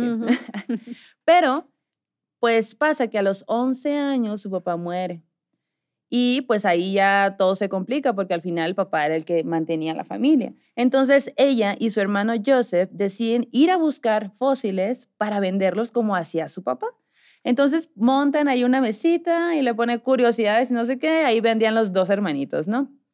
Porque pues el papá les había enseñado, o sea, miren, yo más o menos por estas áreas, más o menos, digo, estamos hablando de que esa labor es bastante complicada, es bastante peligrosa, porque aparte, pues es mar, o sea, hay acantilado, te puedes caer, te puedes ahogar, te puede pasar miles de cosas, ¿no? Bueno, el caso es que a finales del siglo XVIII y principios del siglo XIX, que era estas fechas, eh, resulta que el coleccionismo de fósiles era muy popular. Órale. Estaba muy así, muy de moda. Porque, o sea, como que estaba empezando a tomar la importancia que ahora, que ahora tiene, pues, ¿no? Como que, ah, mira, con esto podemos entender la humanidad, ¿no? De por qué de dónde venimos, qué pasó, todo este show, ¿no? Eh, entonces, pasa algo sorprendentísimo. Mientras están ahí buscando fósiles, su hermano Joseph encuentra, güey, un cráneo, un cráneo marino, y dice, ¿qué es eso? Por ahí se especulaba que era como una especie de cocodrilo y no sé qué, ¿no? Después, ella encuentra como el resto de, de este animal, pues, ¿no? Y eh, pues resulta que ella después encuentra otro, otro fósil mucho más grande y eh, porque aparte se decía y se sabía que ella tenía una capacidad increíble para limpiar, encontrar y reconstruir los fósiles, porque su papá se lo había enseñado. Pues, Entonces, em, la cosa acá es que nadie lo había hecho, nadie así como ella, pues, ¿no? Había estos señores de ciencia que sí sabían cosas y no sé qué, pero como que ella tenía una cualidad especial. La comunidad científica, eh, después de este gran hallazgo, comienza a interesarse en los hallazgos de los hermanos, pero pasa algo muy particular, que el primer fósil grande que ella había encontrado mm, lo pone a la venta, porque eso, para eso ella lo hacía, para vender, y llega una y un aristócrata inglés y dice, ¿qué es eso? Pues me lo encontré, te lo compro, pues que se lo vende. Y el vato pues lo lleva al Museo Británico y dice, ah, claro que sí, yo me, yo me lo encontré. Entonces nunca le da el crédito a ella. Bueno, pues se lo compró, ¿no? Al final. Pero quién lo encontró. Dijo, ajá, dijo, fue mi, mi invento, yo lo compré. Por ahí de 1814, a este ser le llamaron el citosaurio. El primer citosaurio encontrado fue por ella. Googleandito. Sí. A ver. Pero pues su nombre jamás nunca se mencionó en ese nombre del que lo compró, ¿no? sí, el nombre del que lo compró ahí está en todos lados. Pero, pero no de quien lo, quien lo encontró. Ajá, sí. Porque, pues, como menciono, no es algo fácil. Entonces. Ah, ya lo vi. ¿Ya lo viste? Ya. El hermano dice: ¿Sabes qué? A mí estas cosas ya no me están gustando tanto. Ya me voy ahí, ahí te dejo con el changarro. ¿Ictiosaurio o.? Citosaurio. Citosaurio. Ah, no, vi otra cosa. Ajá. Bueno, ella, eh, pues, como que dice: Bueno, pues, ¿qué hago? O sea yo sí quiero seguir, a mí sí me interesa, porque ella estaba muy apasionado del tema, pues, ¿no? Eh, entonces, lo que hace, güey, es que adopta un perrito y se va así de excursión en busca de fósiles con el perrito, güey. Y fue su máximo fiel, así, seguidor, iba en todos lados. Su compañía era en compañía, pues, ¿no? Güey, mi útero de perrito se ah, alborota cuando dices eso. y, luego... y la kimchi, no. Ajá. Bueno, juntos eh, Mary y el perrito descubrieron muchos fósiles, muchos fósiles, eh, sobre todo al lado del mar, y pues como les decía, era muy peligroso. por las olas, porque te puedes resbalar, porque tienes que pasar por, por pedacitos muy chiquitos, porque también la vestimenta de la mujer en la época pues no ayudaba a Ah, andar dando brincos y Sí. andarte metiendo ahí, ¿no? Entonces, pasa que mientras están ahí buscando algo, eh, sucede una, pues una cosa donde ella casi pierde la vida, pero logra zafarse de, de la situación. Sin embargo, su perrito fallece. No manches. Y esto la deja así deprimidísima, deprimidísima. Y eso se sabe porque hay cartas que escribió. Y justo comenta, güey, ya sé, eh, dice, ya sé que a lo mejor suena, puede sonar ridículo, pero es que estoy destrozada. O sea, imagínate, No, claro, ma- ¿quién no, no? güey, pues no. muero, Ahorita no. lo, quizá lo podamos entender un poco mejor, pero en la época, pues, en serio se llevando por un animal, ¿sabes? Como que sí. eh, pues eran otros tiempos. Entonces, eh, ella pues ya asumida en la tristeza y todo, pero pues bueno, no se da por vencida, sigue eh, recopilando, recopilando estos fósiles y todo, pero pues sufre mucho de economía, pues o sea, el dinero no llega, pues, ¿no? Por ahí un compita, eh, pues, igual ella ya estaba siendo conocida, o sea, todo, ya, les, ya las estaban viendo de que, a ver, esta morra está encontrando Ujú. cosas, pues, ¿no? Eh, pero acá la cosa es que, pues, no era, no era apropiado, pues, no era apropiado decir, ay, hay una mujer que está haciendo el trabajo mejor que nosotros. Pues no. Claro. ¿Cómo? ¿Cómo va a ser? Bueno, el Thomas eh, Birch era un am- amigo de, de ella que también era cole- coleccionista de fósiles, pues decide organizar una subasta porque la ve que está, pues que va mal, pues, ¿no? Y aparte ella tiene que, pues, eh, con su mamá ella le tiene que cuidar y tiene que, ah, todo, pues, ¿no? Darle comer, todo. Entonces, esta subasta le ayudó mucho, le ayudó mucho en cuanto a reputación, en cuanto a economi- economía, todo. Y pues como que, digamos que la comunidad geológica dice, ah, pues ok, ya vimos que sí, la morra sabe qué pedo. Pero eso no significa que la vamos a meter a nuestro club selecto de Es Toby. mujer. mujer. ay. Porque en ese momento hay que recordar, estamos hablando de 1700, o sea, finales y principios de 1800. En ese momento, pues los hombres, eh, solo los hombres eran tomados en serio, pues, ¿no? Y solo ellos podían recibir un crédito de descubrimientos en general, o sea, cómo una mujer lo va a hacer, pues, ¿no? Cuando ella tiene 20 años, 20, güey, 20 años, o sea, una bebé, pues tenía como que ahorró lo suficiente para comprarse una casa. Pero ella quería una casa específica porque ella quería poner como que una tienda enfrentito de la casa, o sea, poder vivir y vender, o sea, que ahí hacer negocio, pues, ¿no? Pues pone su tienda. Y su tienda se llama Almacén de Fósiles Annings. Wow. Ajá. Y aquí, güey, acudían de que geólogos de toda Europa, científicos, hubo hasta un rey que fue a visitar a ver qué había Órale. descubierto. O sea, la morra, todo el mundo sabía quién Sí, era, pero nadie le daba crédito de nada. Porque eh, justo lo que dec- decían así como que, güey, al final le compraban, le preguntaban cosas, así pues, ¿no? Pero siempre olvidaban el nombre de la persona que les estaba dando la información, que les estaba vendiendo, que había encontrado, siempre lo olvidaban. Y pues ella leía artículos, está tan apasionada del tema, entonces todo el tiempo estaba leyendo artículos de fósiles y todo, pero cuando ella leía decía, es que no, no, no, así no es el pedo, a ver. Entonces rehacía el artículo y ella le ponía la información que ella traía, pues, ¿no? Como y que, que tenía frente a ella, pues, ¿no? No de que pasé por el museo antier y vi la pieza, ¿no? O sea, ella las encontraba. O, o yo pienso que no, o sea, era algo que, ajá. Y aparte, pues ella sabía dónde las encontraba, cómo, así, todo eso, ¿no?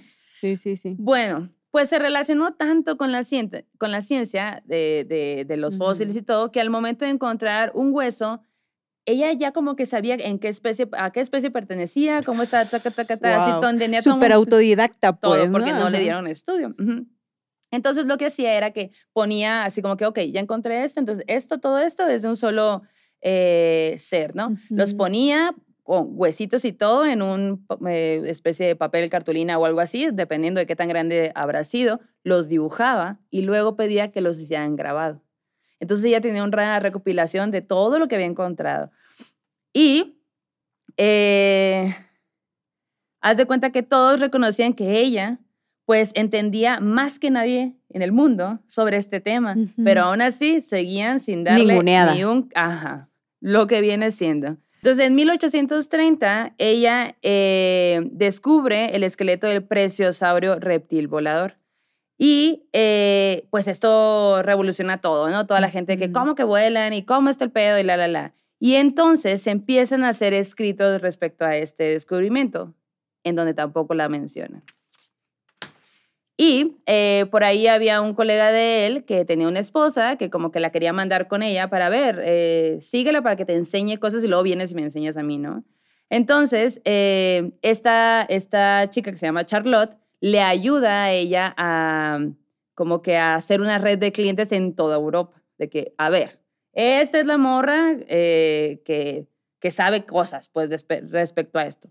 Y cuenta que Mary estaba muy decepcionada del mundo, o sea, de los hombres, de todo, se sentía usada. Y hay una carta que, que dice, estos hombres, estos hombres de ciencia, me han chupado el cerebro. Han sacado partido elaborando obras de las cuales solo he elaborado los contenidos yo, sin recibir nada a cambio. Qué abusivos, güey. Súper, güey. Ay, no, da mucho coraje, güey. Desde ese vato caguengue que le compra la pieza y que, ¡ay, es mía! Bueno, Desde o ahí sea, empieza mal, ajá. era suya porque la compró, pero no era su descubrimiento, sí, pues, eso no, significa que, Ajá. exacto. Sí, era no, del no mundo, compras- tonto. no compras una obra y dices, yo la hice, pues no, obviamente no es así, pues no. El caso es que em, así, habiendo descubierto mucha cosa, ella falle, bueno, ella No. enferma de cáncer, enferma de cáncer y hay una, hay una cosa que todavía, ay no, en- enoja más, pues, ¿no? Déjame azotar mi taza. Bueno, tenía 47 años, güey. Bien joven, güey. Súper jovencísima, güey. Le, le, pues, le da cáncer y ella tiene que tomar grandes dosis de laudano, que es como una bebida alcohólica que tiene opio. Y esto nada más hacía lo que curaba sus males, pues. ¿no? Claro. Ella lo hacía por salud. Sin embargo, la gente empezó a decir, ay, anda borracha, anda borracha. Y la empezaron a hacer a un lado, güey. Y ella murió en la pobreza, con una enfermedad horrible, habiendo descubierto un montón de cosas de las que nunca, nunca tuvo crédito, pues. Nunca, nunca, güey. Falleció a los 47 años. Fue la primera mujer a quien la Sociedad Geológica de Londres le dedicó unas palabras ya muerta. Claro Sí. que sí, porque Es muy del como- mundo, ¿no? Que mientras algo vive, lo menosprecian y ya muchos años después de que, ah, no, hicimos mal en permitir eso o en tratar a alguien así, güey. Sí. ¿Cuándo vamos a aprender, pues? ¿Cuándo? Y luego resulta que Charles Dickens escribe un artículo de ella, de su vida, en un, en un este, eh, periódico donde él tenía, escribía cosas, pero específicamente habla de ella y de las dificultades que tuvo ella para hacer todo lo que hizo. Como que él, queriendo decir, güey, lo estamos haciendo mal porque no las dejamos ser a las mujeres en general. Pues no, obviamente todo el mundo de que, ah, bueno, di que todo bien. Échale ganas. Ajá. Pero pues justamente no era apropiado adjudicar pues esa pionera labor a una mujer, pues, ¿no? Sobre todo porque era una mujer pobre, o sea, no tenía absolutamente nada de dinero y no había estudiado. Y pues era mujer, o sea, ¿cómo le íbamos a decir, cómo íbamos a decir que sabemos cosas de la humanidad y lo descubrió una mujer? No se puede, eso está como muy mal, ¿no? Eh, y no fue, güey, hasta el 2005 cuando se añadió a Mary al Museo de Historia Natural de Londres. El 2005. De 1800 a 2005, bueno. Bueno, güey. Entonces también... Y, y seguro hubo mucha insistencia de quienes las, las sumaron y seguro fueron morras Sí, también las que hicieron ese proceso. pero pues quien decide al final eran vatos y mira. Mira, se me va mira- mi ojito, como el de la primera historia. tardaron. Ay, no, güey. Bueno, pues el caso es que todo, todo el mundo conoce al Darwin y el origen de las especies, todo, todo este show que hizo él, pero en realidad ella ya tenía estas teorías mucho antes de Darwin.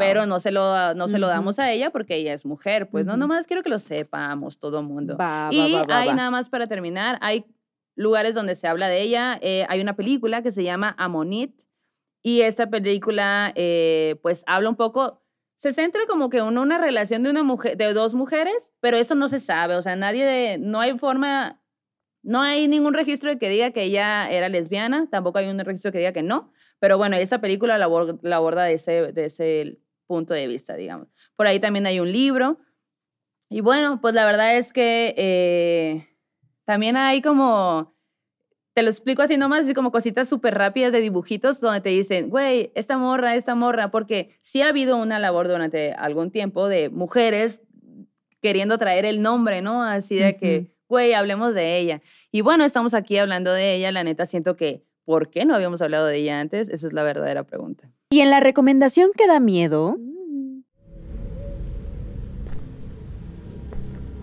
Amix, y ya que en este capítulo estuvimos hablando de historias de policías y sus encuentros con lo sobrenatural, Ajá. quiero confesar que estoy obsesionada con la qué? nueva temporada de True Detective Tierra Nocturna, que, güey, se acaba de estrenar en HBO Max. Sí, la verdad es que he visto mucha cosa de esta serie que está rompiéndola en todos lados. Todo el mundo la dice, qué buena es, grandes Sí. calificaciones, qué padre, yo la quiero ver. Güey, y es que te voy a decir solo unas cositas para que te emociones aún más. A ver, Esta serie tiene crimen, ajá, tiene eventos sobrenaturales, ok.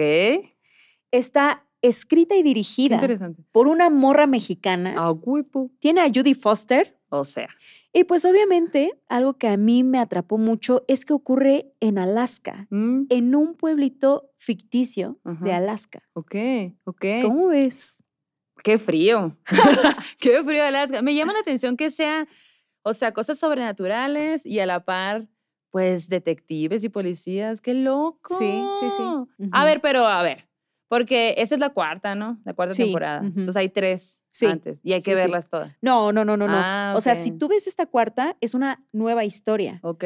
Obvio, para la bandita que ha visto las anteriores, va a haber guiños, ¿no? Ah. Como de que, ah, ya sé dónde, de qué capítulo. Ay, de qué no, sí hay que verla, hay que verla. ya, sí, yo estoy completa. empezando a ver Ah, la primera a raíz de esto, güey, me encanta. Entonces siento que no, no hay pierde por ese lado. Ok, ok. Pero, ¿y entonces qué? Pues a ver, cuéntame. Ay, te sí, va. nomás por encimita vayan a verla. No, quiero saber todo. Bueno, lo que les puedo contar es lo siguiente. La historia comienza con la llegada de la noche polar a este pueblo de Alaska, a. Ennis, ¿no? Que les recuerdo que es ficticio. Eh, en la vida real, estas zonas, por su ubicación y por el movimiento de la Tierra, pasan largas temporadas a oscuras. Ay, Aunque sea de día, sigue siendo de noche. No, Entonces, imagínate, pesadilla. noche total. Mm. Y en eso, cuando ya estamos en este contexto, ocurre la desaparición de seis hombres, entre ellos biofísicos, biólogos, que operan la estación de investigación del Ártico, Salal. Órale. Desaparecen, güey. Ok. sin dejar rastro, sin dejar huella. Ellos llevan ahí mucho tiempo pues haciendo sus investigaciones, chalala, chalala. Pero desaparecen y lo único que encuentra la policía cuando llega es una lengua cercenada ¡Ah! en el piso. ¿Qué? ¿Por? ¿Y luego? ¿De quién es esta lengua? ¿De quién es? Lo ¿A yo quién pertenece, güey? ¿De qué se trata? Nosotras como espectadoras, bueno, cuando yo estaba viendo la serie, hay, un, hay una expresión que digo, ¿qué tanto va a marcar esto la historia?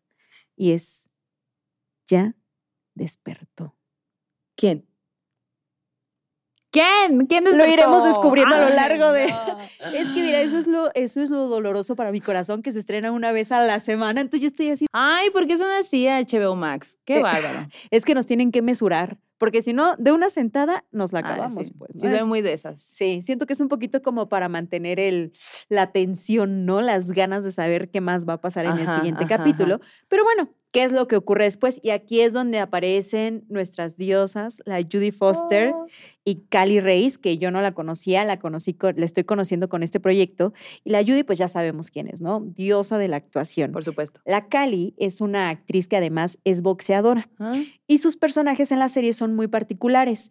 Judy es la detective Liz Danvers y Cali interpreta a Evangeline Navarro. Entonces ambas coinciden por su trabajo como investigadoras, como policías, como detectives, pero hay una rencilla entre ellas. Uy. Y nosotras como que todavía no alcanzamos a descubrir qué es lo que está pasando, ¿no? Al inicio tú dices, ok, hay un problema allí, O sea, que no se llevan bien. no se llevan bien. Ajá.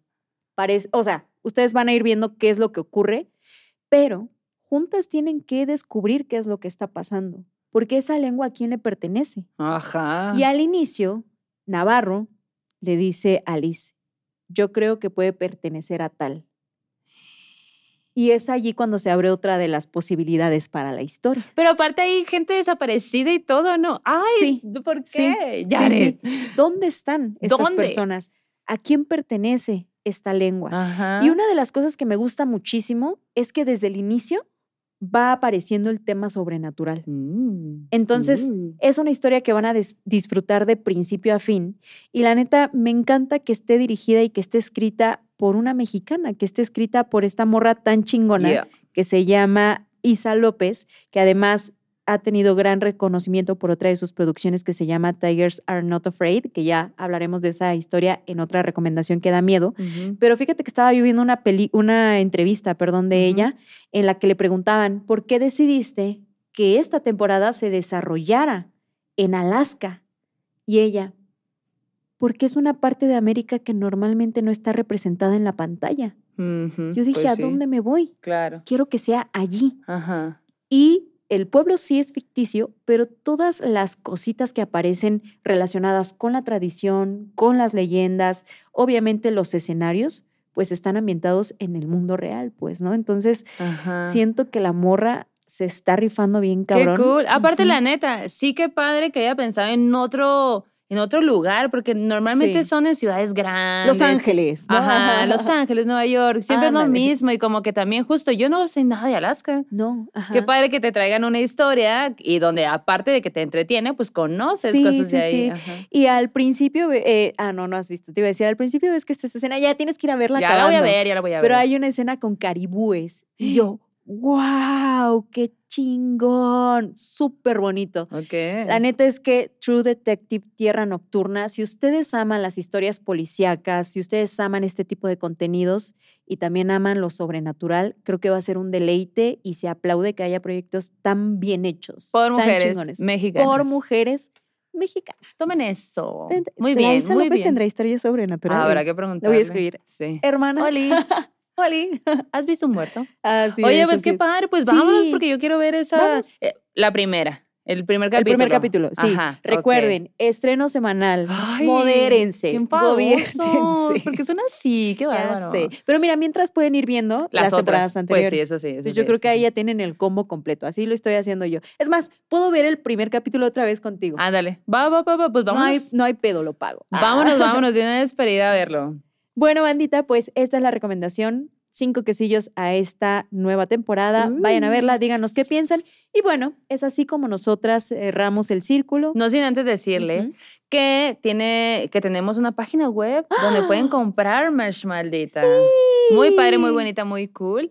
Y pues vayan, vayan, Vayan. www.morrasmalditas.com. Además de que, ah, una cosa muy importante que no queremos irnos sin decirles es que YouTube nos dijo que eh, hay algunas cuestiones con las notificaciones. Hay mucha gente que nos ha estado escribiendo diciendo que pues no se no le YouTube no notifica cada vez que hay un en vivo o cuando hay un lanzamiento de un estreno o lo que sea y puede ser que no estén eh, con todas las no- notificaciones activadas, pícale ahí a la campanita, a todo, a todas las notificaciones y puede ser también que sí le hayas picado a todo, pero Ujú. que tú hayas puesto ahí una que en tu celular que le hayas dicho, celular, no me mandes notificaciones. Entonces ahí, por mucho que YouTube quiera mandarte, pues no te va a mandar. Entonces, para que no se pierdan los estrenos, los en vivos y cada cosa que subimos, pues la neta, les pedimos que activen ahí las notificaciones para que estén muy atentos, muy malditos. Y recuerden que los lunes siempre hay fogatas de historias, llamadas con el público, un eh, chismito, ¿no? ajá. Ajá, sí, sí, sí, sí. Pues cerremos el círculo. Vayan con su diosa, Dios, seres, transportes o patrullas de preferencia, no. que esté aquí la re ha terminado. Pórtense bien el fin de semana, no se suban en ninguna patrulla. Nos vemos. Lucky Land Casino asking people what's the weirdest place you've gotten lucky? Lucky? In line at the deli, I guess? Aha, in my dentist's office. More than once, actually. Do I have to say? Yes, you do. In the car before my kids' PTA meeting. Really? Yes. Excuse me, what's the weirdest place you've gotten lucky? I never win and tell. Well, there you have it. You can get lucky anywhere playing at LuckyLandSlots.com. Play for free right now. Are you feeling lucky? No purchase necessary. Void where prohibited by law. 18 plus. Terms and conditions apply. See website for details. ¿Quieres regalar más que flores este Día de las Madres? The Home Depot te da una idea. Pasa más tiempo con mamá plantando flores coloridas, con macetas y tierra de primera calidad para realzar su jardín. Así sentirá que es su día todos los días. Llévate tierra para macetas Bigoro por solo $8.97 y crece plantas fuertes y saludables dentro y fuera de casa. Recoge en tienda y sigue cultivando más momentos con mamá en The Home Depot. Haces más, logras más. Más detalles en homedepot.com diagonal delivery.